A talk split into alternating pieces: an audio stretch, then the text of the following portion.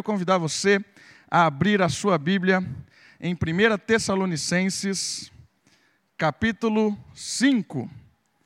Primeira carta de Paulo aos Tessalonicenses, capítulo 5, fase final da carta. Semana passada, nós começamos a falar da fase final da carta. E ele termina essa mensagem, essa, essa carta acredito eu, a primeira carta que Paulo escreve ah, para as igrejas cristãs, ele termina dando recomendações gerais. Eu falei isso semana pra, passada, porque ele trabalhou com algumas recomendações específicas para os irmãos lá em Tessalônica. Né? Ele fala sobre a porneia, ele fala sobre o trabalho, ele fala sobre a importância de olhar para Cristo como um ânimo para você prosseguir diante da perseguição.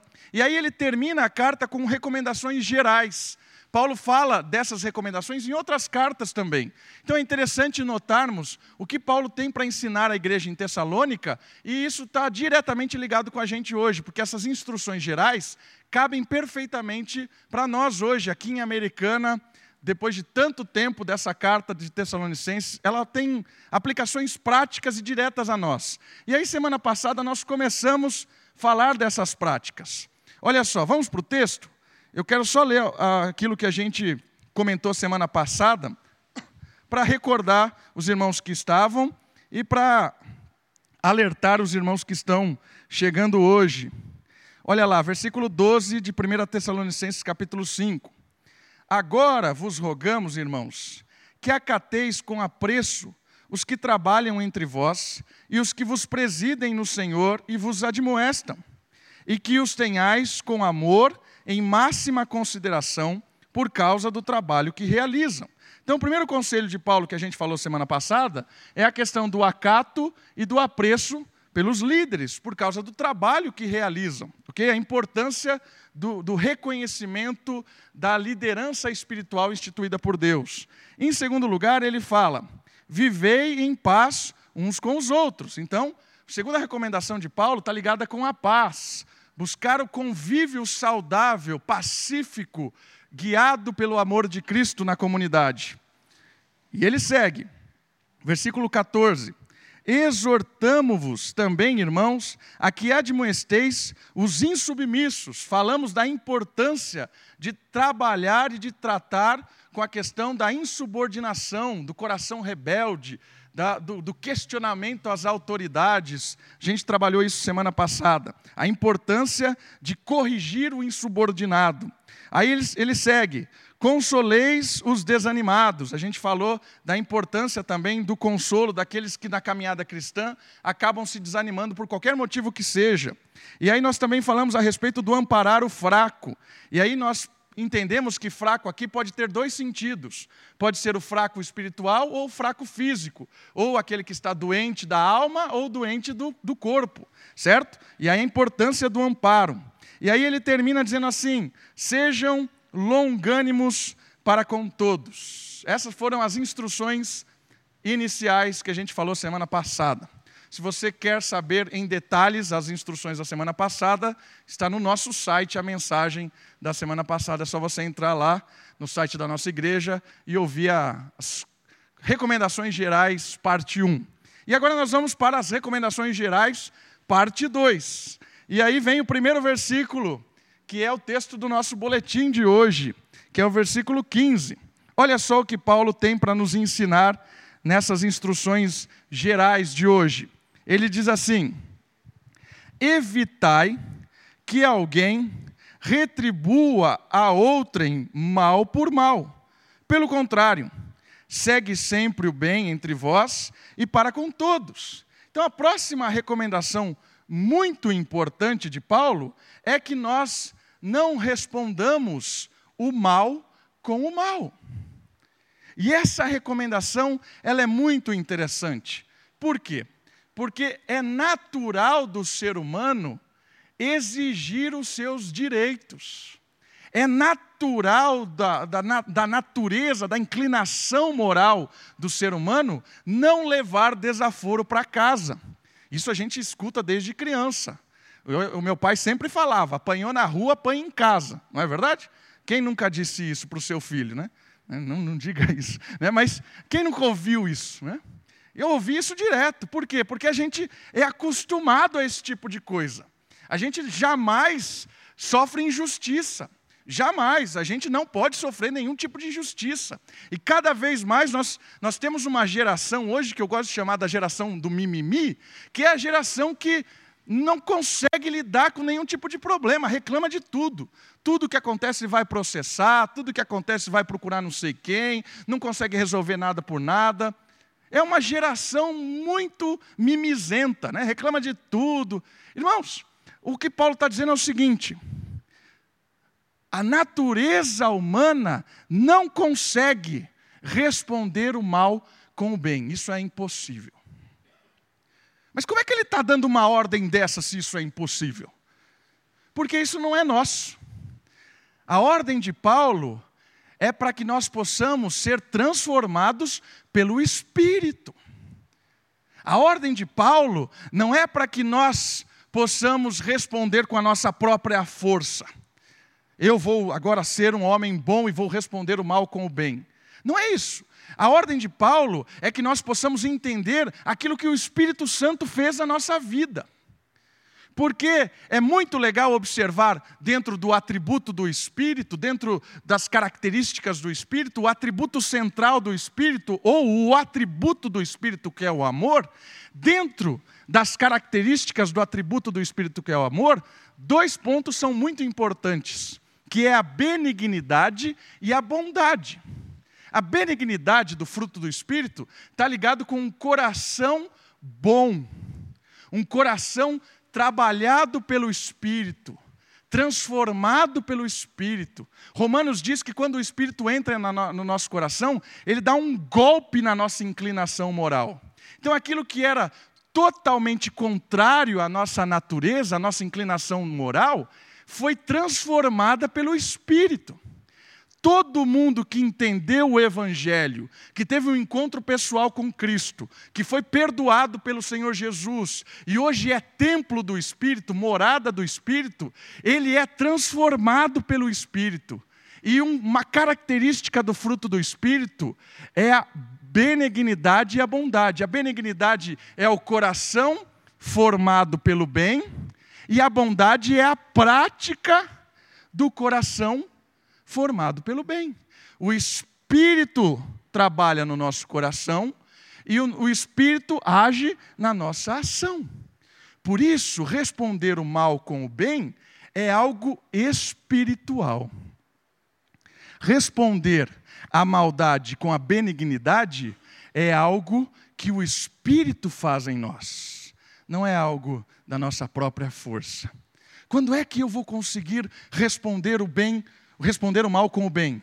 Quando eu me submeter ao Espírito Santo, quando eu me quebrantar diante de Deus, quando eu confiar no amor de Deus, quanto mais eu me entrego ao Senhor, mais o Espírito me enche, quanto mais eu quero conhecer a Deus, mais o Espírito trabalha no meu coração e mais as minhas atitudes mudam. Por isso que o apóstolo Pedro dá uma dica muito interessante sobre o coração. Ele fala o seguinte: santificai a Cristo no vosso coração, porque o coração é o nosso cerne.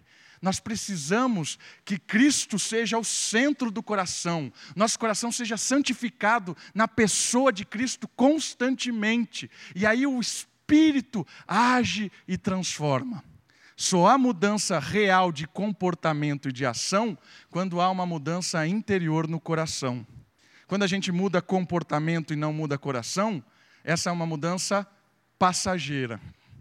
Por isso que muitas vezes a gente até consegue por um tempo parar de fazer alguma coisa, mas depois a gente volta a ser escravo dela. Porque às vezes a gente está tentando lutar contra o comportamento e não contra o coração. Se você quer ter uma mudança real de atitude na sua prática diária, comece a trabalhar agora com o coração. Peça que o Senhor Jesus santifique o seu coração. Deixe o Espírito fomentar o amor dentro do coração. A prática do bem, ela é fruto do Espírito, ela é a benignidade e ela é a bondade. e vários outros textos. A gente leu do apóstolo Pedro, fala para a gente não responder o mal com o bem, lemos hoje no, culto. E nós também lembramos do apóstolo Paulo, quando ele fala aos romanos, né, responder o bem com o mal. E eu queria ler dois provérbios interessantes a respeito disso. O primeiro deles está em Provérbios 17, versículo 13. Por gentileza, deixa o seu dedinho aí em Tessalonicenses e vá para Provérbios, por gentileza. Provérbios capítulo 17, versículo 13. Olha só o que Salomão tem para nos falar a respeito da bondade como uma resposta ao mal. Versículo 13 de Provérbios 17. Quanto àquele que paga o bem com o mal, não se apartará o mal da sua casa. Olha só que, que terrível isso. De novo, quanto àquele que paga o bem com o mal, é o contrário do que a gente está tentando aprender hoje como fruto do Espírito. Aquele que responde o, mal, o bem com o mal, não se apartará o mal da sua casa. Isso parece uma maldição, né? e é uma maldição, porque o mal domina por completo. É um ciclo vicioso, irmãos, de vingança. Quando nós respondemos o mal como o mal, parece que o mal nos domina por completo e o mal não sai da nossa casa. Responder o bem com o mal ainda é pior. O ciclo de vingança só é vencido pela obra de Cristo em nós, porque o Senhor Jesus terminou o ciclo de vingança com uma cruz. Entende isso? Aquele que foi cuspido e não respondeu. Aquele que foi acusado seis tribunais numa noite. Ele passou por seis tribunais, todos injustos, numa noite. E não respondeu. Não ficou indignado. Abaixou a sua cabeça. Confiou na justiça de Deus. Foi despido foi pregado na cruz, suou sangue, foi humilhado, pregado na cruz e morto. Ele não respondeu o mal com o bem. Ele não respondeu o mal com o mal. Ele não respondeu o mal com o mal. Ele quebrou o ciclo de vingança. Pelo contrário, ele respondeu o mal com perdão. Pai, perdoa porque não sabem o que fazem. Cristo quebra o ciclo de vingança na cruz. A resposta do Senhor Jesus para toda a maldade é o maior ato de amor da história a morte na cruz por amor. Fantástico isso. Irmãos, isso é fantástico. Quando a gente começa a olhar para a cruz e ver o que o Senhor Jesus fez e que o Espírito que nos capacita agora a fazer é quebrar o ciclo de vingança e retribuir o mal com o bem. A gente só vai ser liberto do mal quando a gente começar a quebrar o ciclo de vingança. E olha outro texto de Provérbios. Provérbios capítulo 20, versículo 22. Provérbios capítulo 20, versículo 22.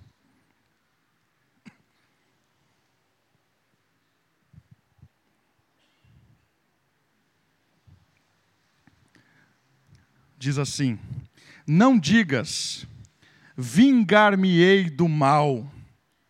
Espera pelo Senhor e ele te livrará.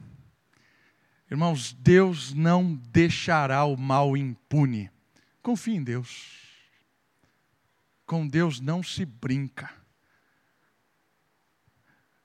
A ideia é o seguinte: nós não vamos nos vingar, nós vamos perdoar mas Deus vai se vingar do mal. Saiba disso. O ser justo, o Criador santo, Ele é quem vai responder o mal com aquilo que deve ser respondido. Confie em Deus, faz o que é bom, vive no meio da maldade, respondendo com a bondade, e confia em Deus. Deus vai tratar com os seus inimigos. Deus vai tratar com as armadilhas do mundo. Deus vai tratar com tudo isso. Confia em Deus. Continua fazendo o que é bom e continua orando para que Deus transforme o coração do inimigo. Né? Às vezes a gente tem um cora o coração maldoso também, né? A gente fica orando para que caia fogo do céu. Né? Irmãos, Deus às vezes transforma o inimigo. E o maior inimigo do cristianismo foi Paulo. E Paulo, com sanguinário, com sangue no olho, foi para cima lá dos cristãos em Damasco, queria matar todos, e Deus tem um encontro com ele, não é um encontro de matar a Paulo. Né? Se você não conhece a história, e se você está vendo o que Paulo está fazendo, se isso fosse um filme e você estivesse acompanhando a história do, do, de Paulo, quando você, quando no filme aparecesse Cristo para ele, você ia falar assim: agora ele vai se dar mal. Você ia falar isso. Eu ia falar. Agora, agora ele estava. Agora, agora você vai ver o que vai acontecer. Mas Paulo tem um encontro com Cristo. Talvez a gente está sofrendo mal de alguém que às vezes não encontrou a Cristo ainda. Talvez essa pessoa precise de um encontro com Cristo para que ela enxergue o mundo, está lá cega, está fazendo todas essas coisas na nossa vida, está perturbando a nossa casa, porque é cega. Olhe para que Deus dê um espírito para essa pessoa, para que ela enxergue. Talvez ela vai olhar e falar: ah, o que eu estou fazendo? Foi o apóstolo Paulo. O que eu estou fazendo? Estou perseguindo ao Senhor da história. Confie que Deus pode transformar o mais atroz dos inimigos em um grande herói do cristianismo. Foi isso que ele fez com o apóstolo Paulo. Não retribua o mal com o mal, retribua o mal com o bem. E tem várias formas e formatos de mal, né? Você pode pensar no mal produzido pela fala, no mal produzido por atitude, no mal produzida por um, por um esquema, no mal imposto no sistema, no mal em, em geral, no mal para os nossos filhos. O mal ele atinge todas as esferas possíveis. Retribua o mal com o bem. E às vezes coisas simples e práticas. Vou contar uma história que aconteceu uma vez. No, a gente estava comemorando virada do ano lá com os jovens lá na igreja em, em Atibaia. Acho que eu tinha uns 18, 17 anos.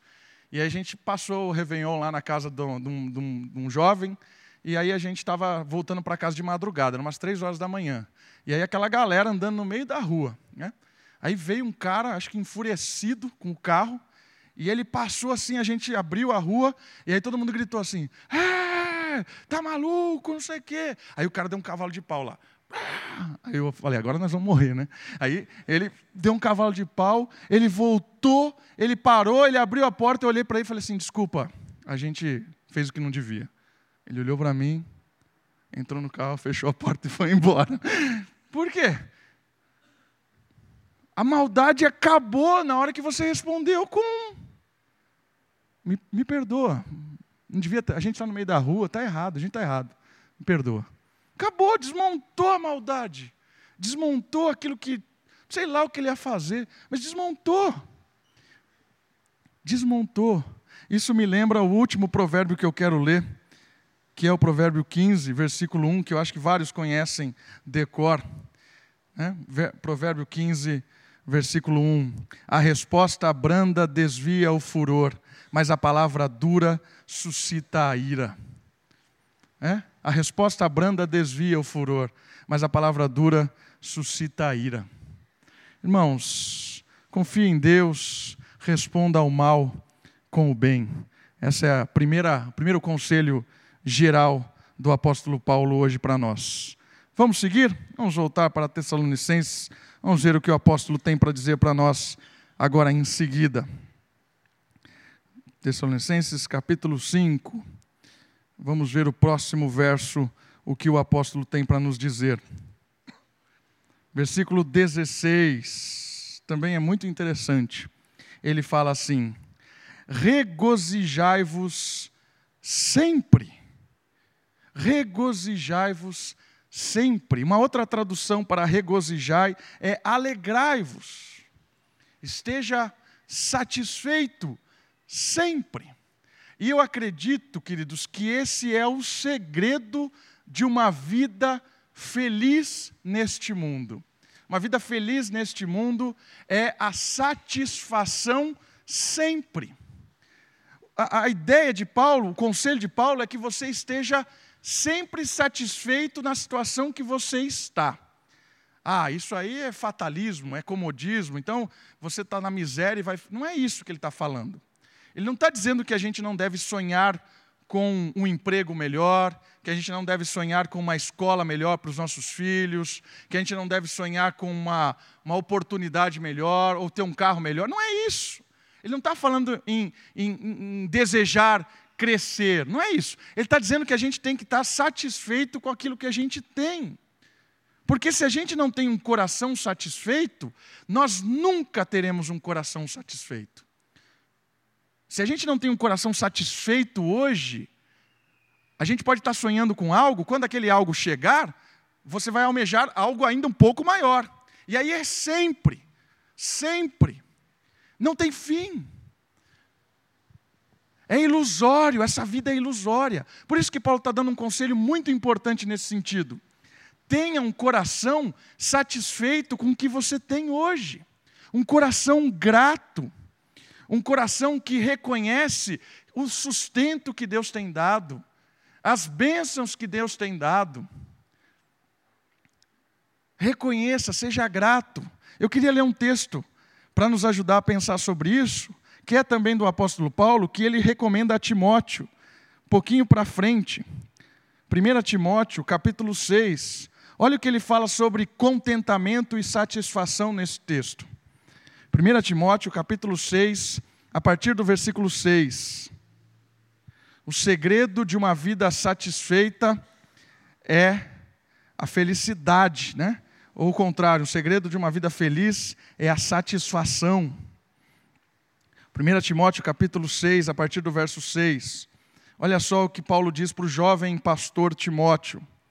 De fato, grande fonte de lucro é a piedade com contentamento. Olha aí a palavra contentamento ou satisfação. Porque nada temos trazido para o mundo, nem coisa alguma podemos levar dele. Percebeu esse versículo? Vou ler de novo. Porque nada temos trazido para o mundo, nem coisa alguma podemos levar dele. Tendo sustento e com que nos vestir, estejamos contentes.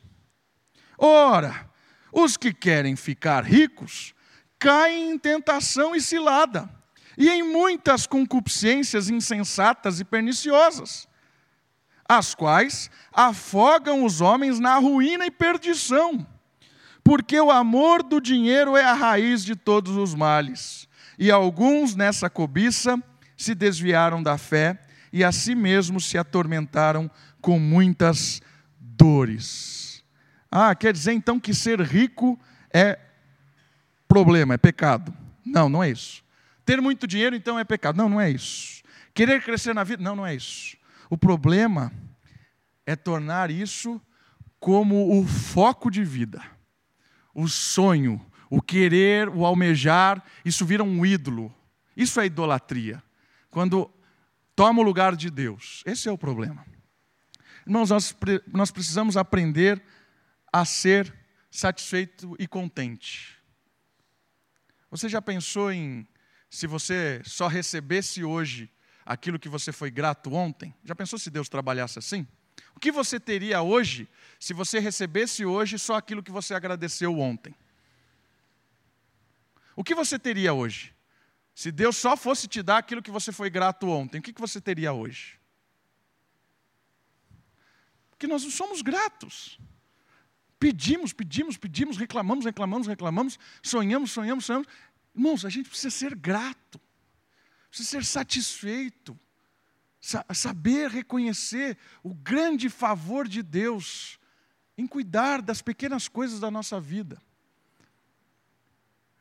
E uma, uma historinha que sempre me faz lembrar quando eu eu, eu deparo com essa questão da satisfação é um, um desenho do Vegetais. Não sei quantos de, de vocês conhecem os Vegetais, que é um desenho de criança. E tem um desenho dos vegetais chamado Madame Blueberry. Madame Blueberry, ela é uma frutinha. Eu assisti esse episódio centenas de vezes com a Sofia. Né?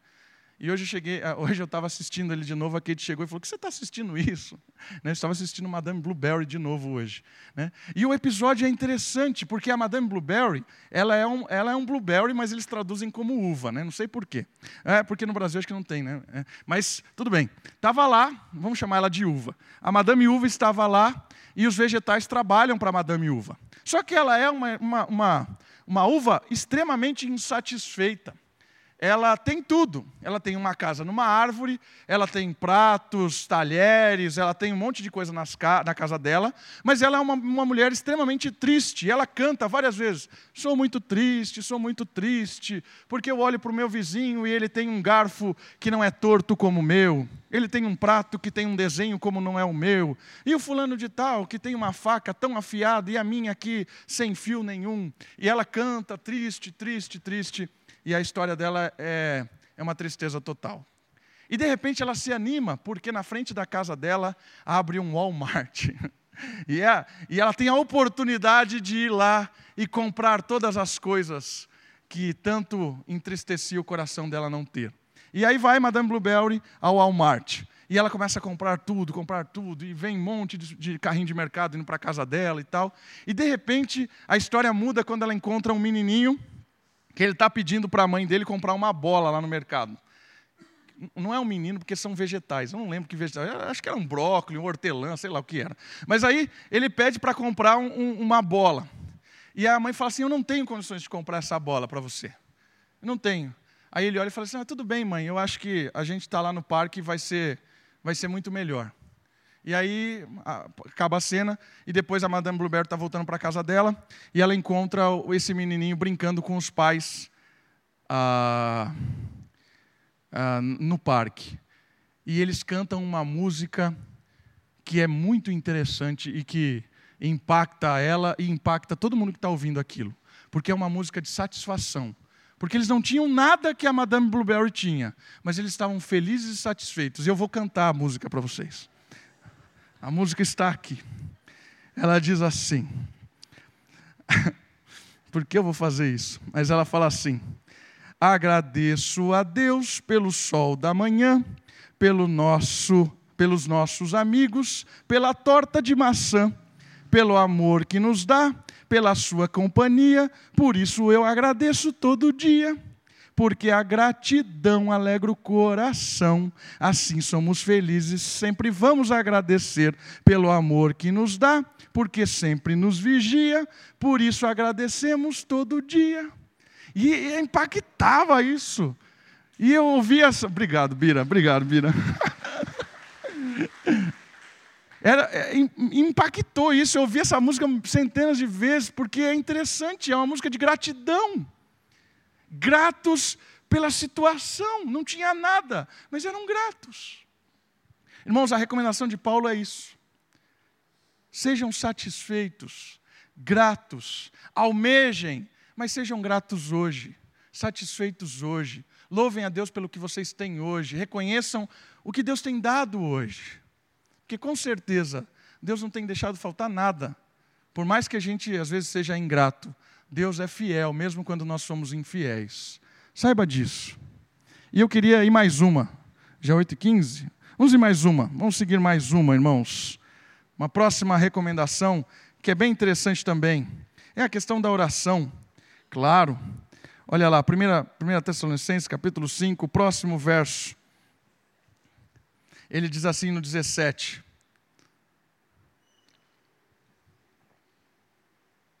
Orai sem cessar. Eu acredito que isso aqui é uma mudança significativa no conceito que talvez muitos ainda tenham a respeito da oração. A ideia que Paulo está transmitindo, desse sem cessar, é uma continuidade de relacionamento.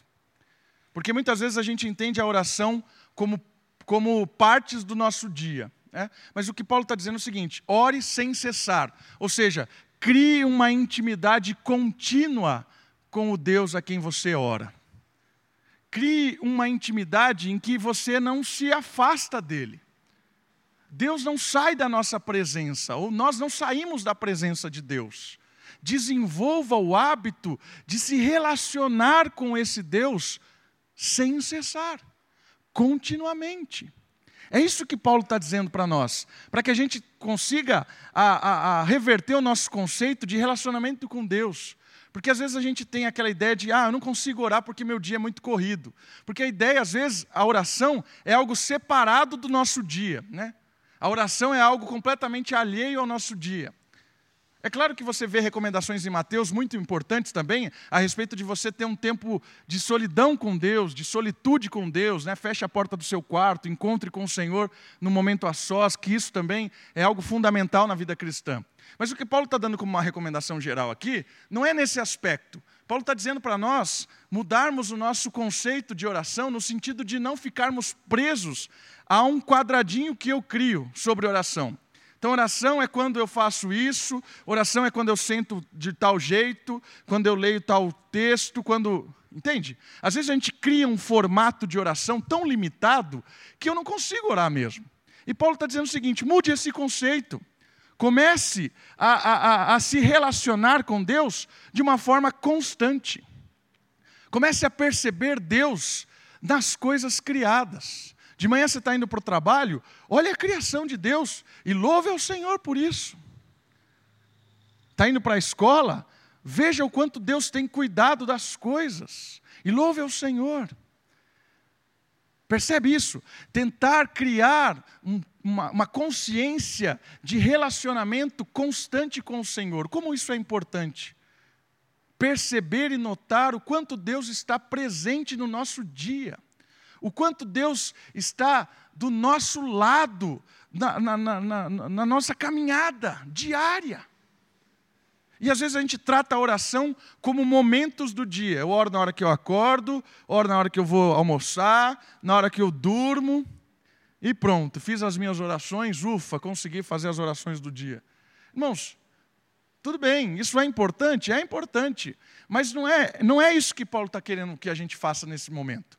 Paulo está dizendo assim: crie um novo estilo de relacionamento com Deus. Comece a enxergar Deus. Comece a, a se relacionar verdadeiramente com Deus. É difícil? É difícil. Por quê? Porque Deus é invisível, só para começar por aí. No começo parece coisa de louco, né? Você conversa com um amigo imaginário. Né? Isso é uma das críticas que você digitar no YouTube, vai aparecer lá pessoas falando assim, que os cristãos conversam com um amigo imaginário. No começo parece isso mesmo, você está falando sozinho. Mas comece a fazer isso. Comece a buscar a presença de Deus. Eu tenho certeza que Deus vai se revelar para você. Você vai ver quem é Deus no relacionamento. Comece a buscar Deus. Às vezes a, a, a, a gente é é, é, presbiteriano, algumas pessoas chamam a gente de sorveteriano, né? Ah, e a gente tem meio medo de, dessas coisas meio místicas, espiritualizadas, né? essa coisa meio de pentecostal, né? A gente é mais sorveteriano, a gente é mais frio. Irmãos, a gente está perdendo muitas vezes a intimidade de Deus e um relacionamento tão fervoroso com o Senhor, de se revelar ao nosso coração, à nossa mente, de, de, de, de você estar tá cheio do Espírito de uma forma tão especial. Como é bom isso? Buscar isso. Isso requer intimidade, requer oração sem cessar. E oração sem cessar não é meras repetições, palavras vãs jogadas ao vento, não é um mantra. É, vão criar um mantra. Você cria um mantra, uma repetição constante de palavras, é o segredo do universo, né? Então você começa a re repetir palavras e aí você conecta. Não é isso, não é criar um mantra. É criar um relacionamento verdadeiro. Interagir com o Senhor que é criador do universo. Irmãos, a nossa oração chega ao trono de Deus, graças ao sangue de Jesus. Nós conversamos e temos a oportunidade de nos relacionar com o Criador do universo, o dono da prata e do ouro, o Criador e o consumador da história. Mas às vezes a gente despreza isso. Irmãos, essa recomendação aqui é fundamental na vida cristã. nós precisamos redefinir conceito de oração e viver uma prática diária de relacionamento com o Deus que está presente constantemente na nossa vida. Precisamos reconhecer isso. Busque isso. Comece a enxergar Deus na sua vida diária. E com certeza a sua vida vai mudar. A oração não muda a Deus, a oração muda a nós. A oração transforma o nosso coração, o nosso caráter. E Deus usa a oração para trabalhar com cada um de nós. Vamos orar? Abaixe sua cabeça, feche os seus olhos. Aproveite esse tempo agora, ore ao Senhor. Peça a Ele que nos ajude nessas recomendações para que possamos fugir do mal responder o mal com o bem, para que possamos ter um coração grato e satisfeito, para que a gente possa orar sem cessar todos os dias.